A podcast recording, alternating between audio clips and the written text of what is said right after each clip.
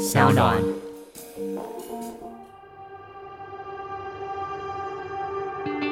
就有一种说法，就是看到一颗安非他命，你从它的纯度就可以知道这个是哪一个国家的人制造。台湾因为在制毒上面有非常强大的能力，所以过去三十年，台湾的制毒师傅呢，不只是在台湾制毒，在中国或金三角都在制毒技术上面扮演很重要的角色。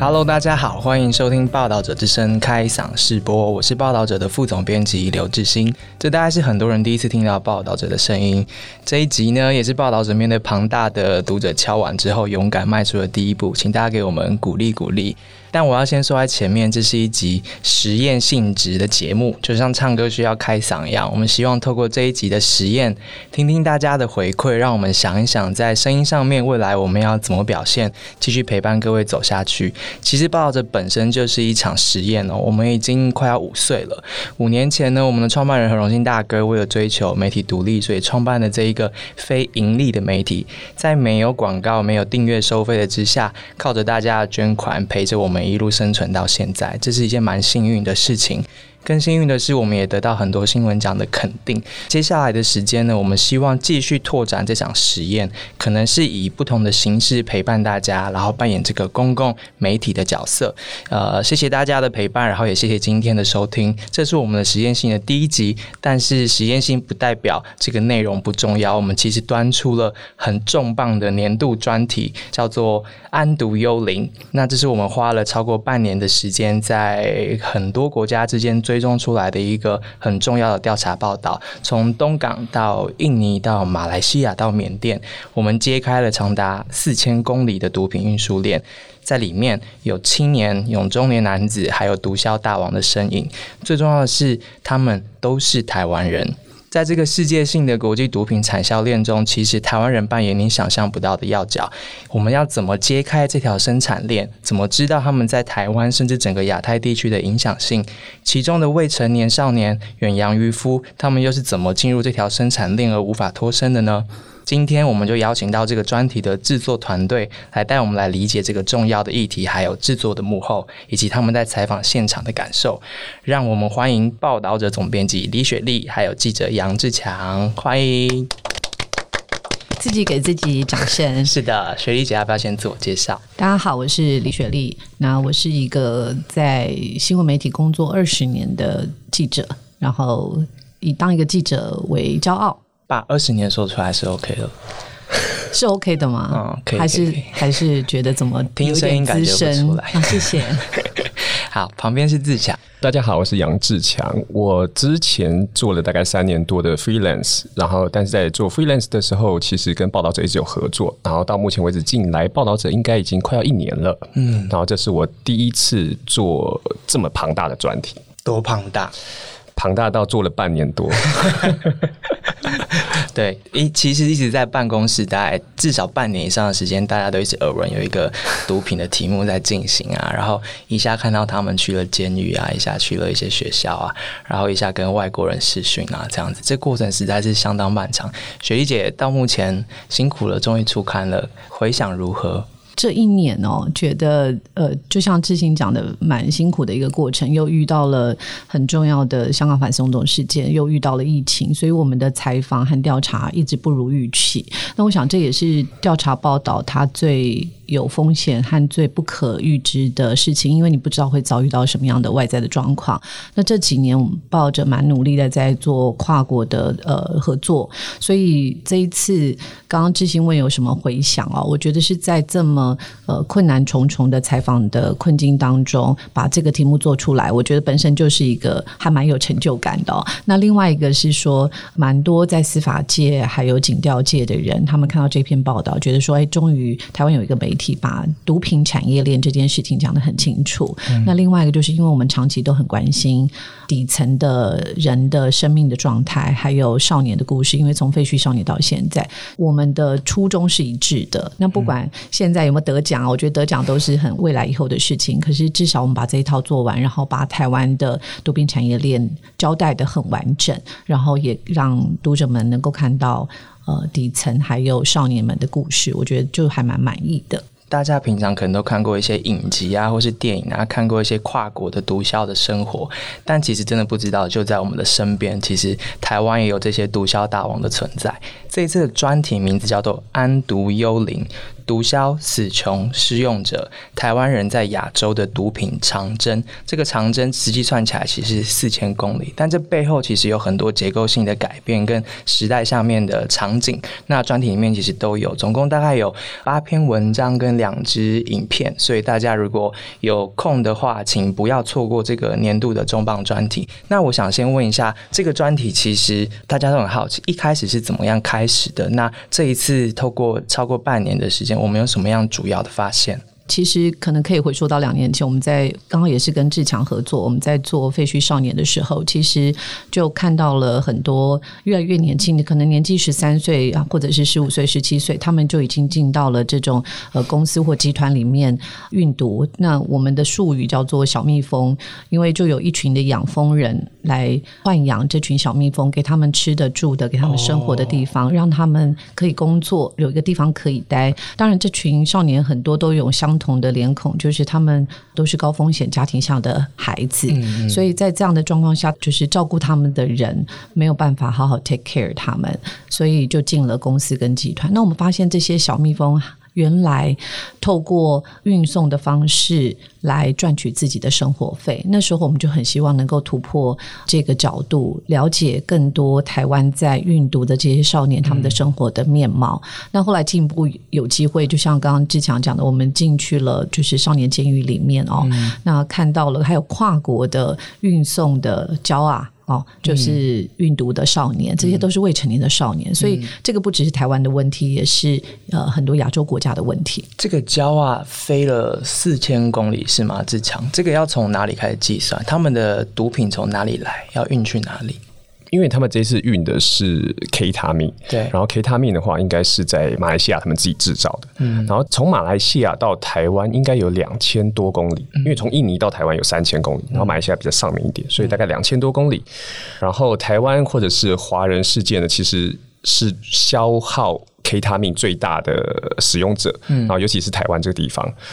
之前有一位呃警教单位的人，他跟我们讲说，他用比较夸张的讲法是说，全世界的 K 他命都往台湾来。全世界的当然不能说只有台湾呐，我相信中国或者是香港等地，他们也是会有 K 他命的消耗。但我们消费力道非常强大。对，而且其实在这几年看到新闻上面都可以看得出来，K 他命其实非常的泛滥。嗯，因为 K 他命有一个特殊的呃特性，就是它有点像是 Party Drug。它不像是海洛因，它自己跟躲起来使用，或者是安非他命比较私密性。但是像 K 他命或者新兴毒品这些东西呢，他们其实是找大家一起来用。嗯，对，而且它的单价又算是比较低，几百块。最早的时候几百块，现在已经到一千多。嗯。所以，对于年轻人来讲，他们使用或者是获得的入门门槛就相对的低。所以有少年运毒，然后有消费市场，然后我们从这边开始继续往上找。然后我看到文章有写说，台湾人在这个国际的毒品产销中扮演两个角色，一个是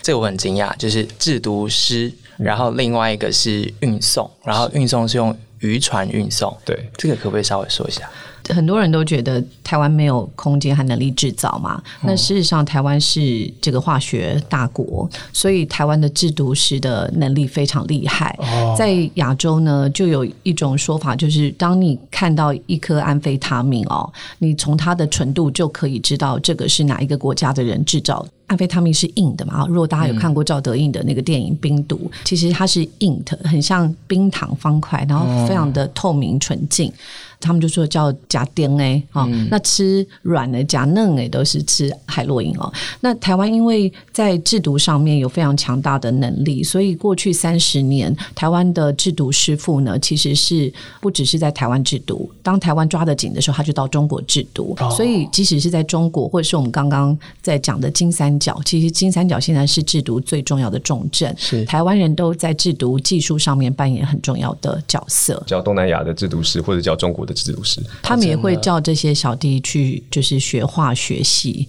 多一点化学的知识。所以台湾的台湾 nese 不是 made in 台湾，他有时候应该讲是 made by Taiwanese。哇，所以他们说有一个 logo 就是 made by 台湾的意思。这个有趣的地方，其实，在最近这几年，只是在台湾或者在其他东南亚地方抓到的毒品安非他命，其实有两种很特别的包装，一种是观音王，一种是铁观音。然后警调们他们认为这些来源呢，都是从金三角那个地方来。但是你可以想想看。如果他用这种包装，然后上面都是用中文，有的是繁体中文，的是简体中文，它其实有一点像是在二三十年前，就是海洛因砖，他们用那个双狮地球牌，有一种像是品牌行销的概念。你说观音王跟铁观音，对我看到其实文章里面有提到那个菲律宾总统杜特地，他其实也有点名台湾这支上面，他说他们就是台湾毒枭在公海上面制造傻物，然后把毒品丢到海里。一个个写着汉字的空箱子，其实上都是来自台湾，全部都是。刚刚志兴讲那个四千公里嘛，哦，我们可以稍微谈一下，就是这个毒品的从。出生，然后到运送，像刚刚杜特地讲的，他他们都很清楚，不管是杜特地或者是印尼总统哦，他们都很清楚原生制造的地方是在金三角，对，哦，也就是过去在泰国，后来到了柬埔寨跟缅甸哦，但是这背后呢，他们就说都是台湾人跟台湾渔船很大的贡献。其实我们那时候为什么会特别做这个报道，是在我们看到二零一九年联合国的毒品与犯罪问题办公室。他出了两个很重要的报告哦，就是在去年的三月跟七月，他就点名了台湾在这个亚洲贩毒集团的角色，台湾变成一个热点。但重要的可能不是说台湾本身在自己的国家里面制造，而是台湾人在背后，特别是支援了制毒的技术，还有运输的角色。然后我们刚刚也谈到是行销和包装这一块，因为我们有非常好的双语人才哦。对，那如果你要。卖到日本去，你你就要很好的日语嘛。你要卖到澳洲去，因为这两个国家的单价都是非常高的。那要卖到这两个国家去，你的语言能力其实都要非常好。然后还有另外一个就是你要有弹性的。我们刚刚讲在运输上面，你要非常弹性，你要可能要跟菲律宾的叛军或者是明达纳尔岛上面的这个军队合作，然后怎么样可以让他们护卫你的毒品到一个安全的地方。所以台湾在 logistic。上面的能量真的是非常的 具有亚太竞争力。刚刚讲的那些都是就是台湾人的 business，不能说全部都是台湾人，但是台湾人在这个部分占有一定程度的重要性。它背后有金主是包括澳门、香港，还有来自泰国的金主，当然也有很多人是来自中国的金主。其实很多人是想要做这笔暴利的生意，所以台湾可能不是那个源头出最多钱的金主，但是他可以把这个产业链一条龙的运作方式串起来。大家其实会好奇，为什么是选台湾人？这个有什么样的因素？这个其实，在历史上有一点点因素，因为最早，其实，在二零一四年之前呢，这个安非他命的重症，其实在中国广东是，但是是在二零一四、二零一五年那段时间，中国政府强力的打压。当地的制毒村，那个地方甚至有个小村庄，大家都在制毒这样。哦，然后打压灭掉这个地方之后呢，这个制毒中心它就转移到了现在的金三角，也就是缅北的善邦。嗯，然后其实金三角这个地方呢，台湾人在那个地方一直有一些历史的因素，比如说在二三十年前。台北的美斯的这个地方，其实有很多是国民政府的孤军，嗯，也就是国共内战结束之后，其实有一批军队从云南那个地方移到了台北，所以他就常住在那里。是，然后那个时候因为孤军他在那边的势力，然后还有他为了要生存，其实有种植很多的海洛因。无论是台北或者是现在的缅北，其实那个地方除了我刚才讲的孤军之外，其实还有很多是少数民族。然后那些少数民族他们讲的都是中文。哦，对，有九十 percent 以上的人都其实都可以用中文沟通，所以台湾人在那个地方，除了刚才提到的历史上因素之外呢，然后再加上比如说有些制毒师从广东也移到了金三角，然后再加上原本的那些孤军的后裔，或者是跟那边的叛军有合作的人们一起在那边合作。所以从广东移居金三角之后，然后台湾人反而变成一个可以进去的角色，然后又有语言优势，然后可能还包括我们的渔船这些，这也是我们的优势，是吗？我们大概是全世界数一数二，因为远洋渔船大概都有一千五百多艘，那真的每一天在跑的可能也有七八百艘。可是这几年因为远洋渔业的呃营收大幅下降，所以你也可以看到说失业的渔工啦，或者是船长他们没有钱赚的时候，呃，我们其实蛮多时候可以看到新闻，就是在海上有人就开始运毒嗯，然后或者是提供这些运毒船一些物资哦，譬如说油啊，或者是水啦等等的，所以这个产业链其实蛮大的。那我印象很深刻是，呃，我不晓得听众朋友们会不会偶尔会看到这样的新闻，就是。我们的船在印尼的某个岛屿上，就是因为印尼的警察荷枪实弹击毙了台湾人。因为在二零一四年到二零一八年，大概就有六位台湾人因为运毒上岸被击毙嘛。是。那我们后来去调了一下资料，这个数字还蛮可观的，就是在印尼外国人因为运毒然后被囚禁的死刑犯是一百二十三人，台湾就二十三。对，那台湾就占了六分之一。哇！对，目前死刑犯台湾人就有二十一人。所以，我们其实扮演还蛮重要的这个角色。等一下也想请教一下，这次团队里面也有试图去联系到被关在印尼监狱里面的台湾人，然后他们的故事。所以，其实台湾人有自己的所谓的优势，然后有这个大环境的改变。我想，一个市场的动力也是蛮重要。亚太的安毒市场，其实数字上面来看，二零一三年亚太的市场的产值，所谓的毒品安毒的产值是一百五十亿。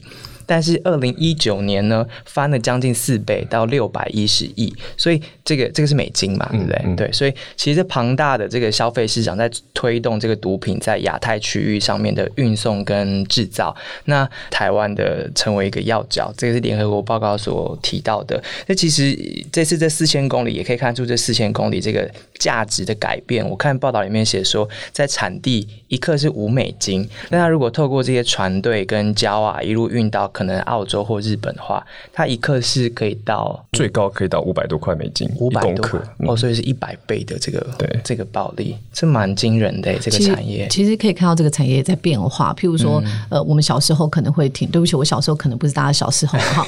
我小时候是的，我小时候会听到很多人在吸海洛因，但是现在海洛因都是六七十岁以上的人在吸食，它是一个凋零的毒品。呃，我们在讲金三角的时候，过去它会种植。很多的罂粟花，可是罂粟花也是让他们带来非常不好的名声。然后现在这个罂粟花就慢慢改变了。现在因为安非他命的需求非常高，所以可以看到金三角整个在制造呃安非他命，还有它的制成是不断的在精进、精进和提升的。所以它的也非常量产。以前我们可能弃毒的时候是几公斤啦，哦几百公斤来算，现在是几千公斤，甚至用几吨来计算。那刚刚志兴讲到这个需求，也就是。我供给量变得很大，那我的价格也就会降低，制造成本的降低啊，所以就越多人用，其实它就可以给越多人来吸食。哇哇！所以这个产品的竞争力就越来越强，可以这么说。所以其实盘点下来，看到在二零一六年的冲绳，二零一七年的印尼，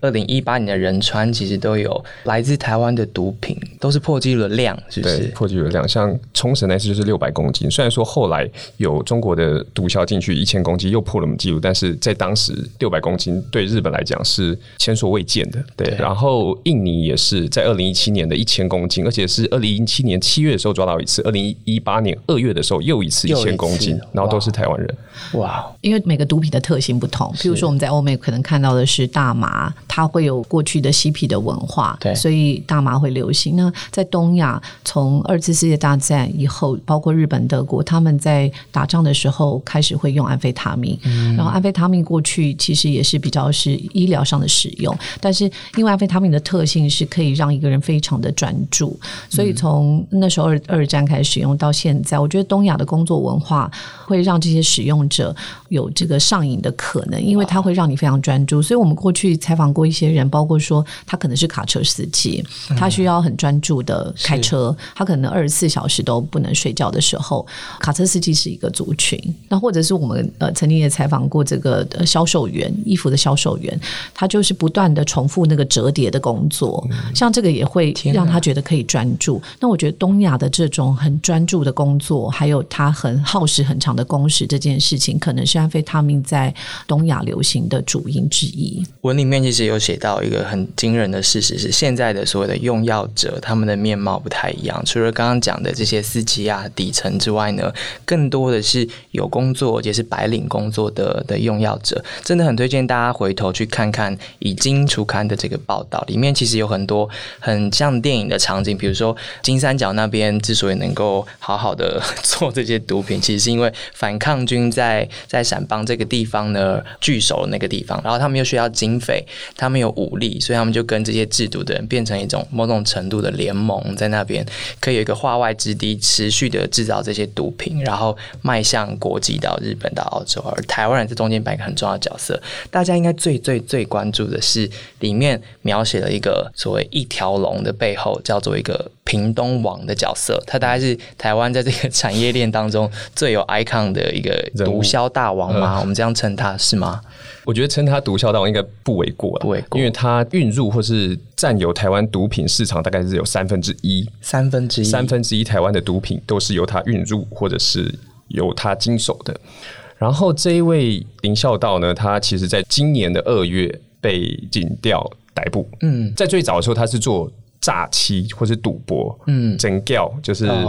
赚一些小钱这样。对赚一些小钱，把拍掉。但是他也是一个很有名的制毒师，哦，是吗？所对以他本身就是他是一个制毒制毒师，而且他曾经到中国制毒以后，很多人不想让他回来。他说：“你要教更多的人这样的技术，才放你回来。哦，是个师傅。是个师傅，除了在中国之外，其实在东南亚他也有在那边制过毒，所以他其实在那边经验呢，也就造就了他现在为什么有这么多的国际网络。因为在那边制毒，他至少他会认识一些人，然后会有一些人脉，然后会有一些关系。然后他回到台湾开始把拍掉，就开始赚一些小钱，然后还再可能加上他那个时候在那边赚的钱，开始用自己的方式来找人、找船。找关系，然后把自己的这一条毒品产业链慢慢打起来。产业链，它的产业链有多大？因为在这一次他被逮捕的案子里面呢，他这个毒品就是从金三角来的，然后从金三角来的这一段呢，他其实在那边就有人帮他从善邦输出来，然后进入就是经过中南半岛，然后再用他自己的船队将这些毒品运到台湾南部屏东，然后再用小船去把这些毒品运上岸。然后其实比较不知道算是他不幸呢，还是因为其实林孝道这个人他已经被各国台湾、日本、中国或是缅甸、泰国等国已经监视很久了，但是一直都没有被抓。然后甚至我们现任的警政署长陈家清，他之前也在屏东待过，他那个时候也希望要抓到林孝道，但是都没有抓到。为什么这么难抓？因为他长时间的在那边耕耘，然后其实他甚至在上一次的选举有希望想要参选议员。哦，所以其实你可以感觉得到，或者是你可以看出来，他其实无论是黑道或者是白道这两边，他都有一点关系，有一些人脉。嗯然后再加上，其实他对人蛮豪爽的，就是比如说有一些 人缘呃很好，可以这么讲，比如说有一些通缉犯，他们想要逃出国，然后林孝道因为他有船嘛，那说好，那我帮你做。他有自己的船，他有自己的船队，他就可以自己，然后那我就逃吧，你就去，比如说有一些点，他都有安全屋，比如说像中国或者泰国等地，他可以在那个地方待。然后对于这些通缉犯来讲的话，你等于是救了我的命，哦，是是，所以他多少而言就用这样的方式来收买人心。很多人说他是一个屏东王嘛，哦，那他这一次基本上是被台东地检署的这个检察官起诉哦，所以你也可以看到这个地域的差别。因为虽然台湾很小，但是如果你是从那边起家的，基本上那边的政商关系非常好，不一定会有这么有力的力量来来调查他。那这一次是因为在台东外海，他不小心掉了一一个那个对，海洛因海洛因砖砖。所以让他不小心不小心讲的好像掉手机一样因为他们在。抢滩的时候被冲船被冲翻，所以有几块海洛因砖就从屏东飘到台东去。可是你你从他外表看不出来，他就是一个大叔嘛，就是呃带个包包，然后也长得不会像凶神恶煞。那所以就像志强讲的，这些人他平常都打好了非常多的黑白两道的关系，再加上另外一个就是这个毒品产业链一条龙厉害到什么程度？就是如果这一批货运送经过三四千公里以后，运送如果没有成功的抵达岸上，没有成功的铺货出去，它会自行吸收这一批货的损失。哦你就可以看到毒品产业链它之所以暴利，是如果我走十趟，我只有一趟或是两趟成功的话，我还是能够赚到大钱，就回本了，就回本了。所以他们可以夸下海口说，这个我自行吸收损失。你也可以看到它的 business model，对，风险承受力很强。是，嗯，这也是他呃林孝道之所以成功的原因。我我查了一下他的资料，然后发现他可以生产一年是两千六百公斤的毒品，这个是被抓到的，对，被抓到的。然后这换算下去是每个人用五毫克的话，就是可以给一千万人用，哎，所以这个毒枭大王一年可以养。一千万个用药的人是，所以他被抓到了以后，我猜测市场上安非他命的价格应该是提升的，应该会哦，或是另外一个人立刻那个补上补货吗？我不知道，我们可以再追一下。大家如果有线索的话，欢迎提供给我们。志强好像也有试着去屏东了解这个屏东网的事情，因为其实那时候在这几次我们下去，然后其实都有跟当地的警察或者是一些渔会的人是聊天。跟他们了解林孝道到底是怎么样的，因为他在那边常住这么久，一定大家都有所认识。屏东王嘛，大家一定都知道。对，然后那时候呢，因为他有很多船队嘛，然后他的船队其实都是东港籍的，对，所以我们也去了东港，然后去采访当地的渔会。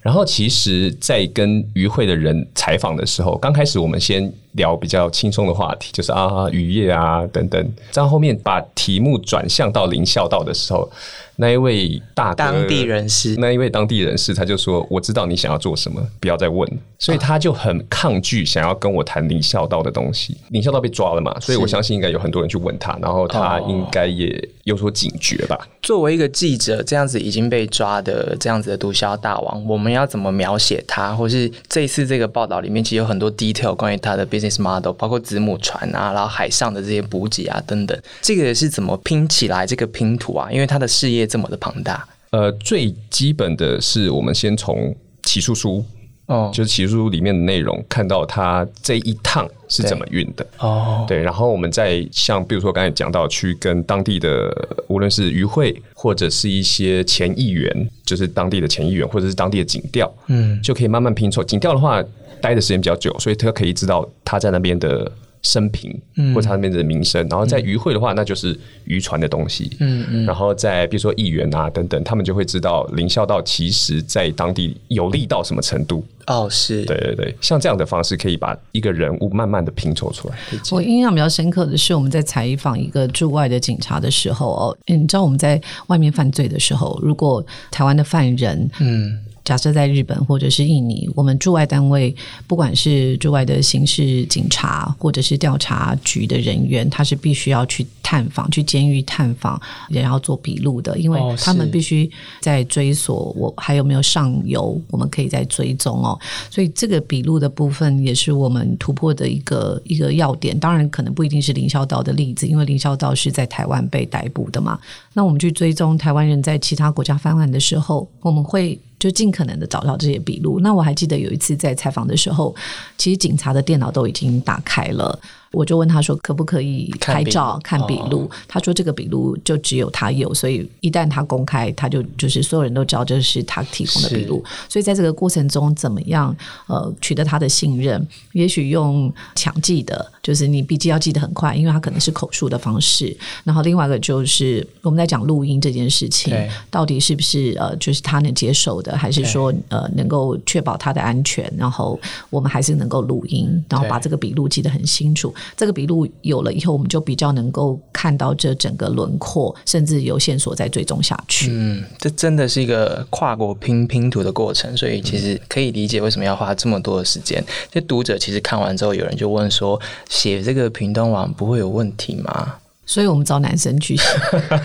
这是我组队时候的用意。我找了两个壮汉陪着我，没有那种真的威胁啦。但是我记得有一次在访一位警察的时候，他就说：“哎，那这个你不能指名道姓写哦，这个这个你不要写哦，要不然你会有人身安全。”哦，最多到目前为止的危险应该是这种吧？我觉得相对其他国家，就是台湾做调查报道，可能还是安全一点点。我觉得台湾是一个还蛮法治的国家哦。像林孝道已经是被逮捕了嘛，然后他现在也在呃，就是审判的过程。呃，我觉得如果再进一步，如果我们到譬如说金三角去采访，我觉得那个可能现场的风险是更大的。但这一次因为疫情的关系，我们没有办法直接到金三角。那如果到金三角，那个是整个都是荷枪实弹的状态，你要。怎么样切入到现场？然后你是不是进得去，或是谁带你进去这件事？我觉得它就是极端的风险。所以各位，那个要发现真相是要付出代价的，所以请大家记得捐款给报道者，我们才有资源去寻找这个真相。会买防弹衣，对，反正保护我们就对了啦。其实文里面有提到啊，就是毒枭大王不他一个，他是屏东王，但其实在屏东之外也有其他地方的角头。所以我想这些读者会替我们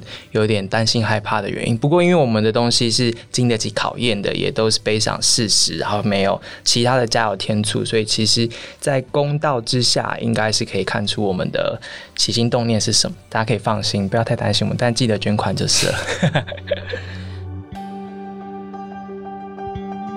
以上是我们这一集的上半部，我们听完了毒枭大王的故事，还有国际毒品产销链以及运送的故事。接下来其实里面藏着更多的角色，他们一样都是台湾人。我们去到他们的家里面，跟他们的家人互动，或者是我们到他们现在被收容的地方，跟他们直接的做采访，这都是非常珍贵的画面还有故事。在下一集，我们会慢慢的把他们的故事跟他们真正所受到的遭遇告诉你。谢谢你的收听，我们下一次再见。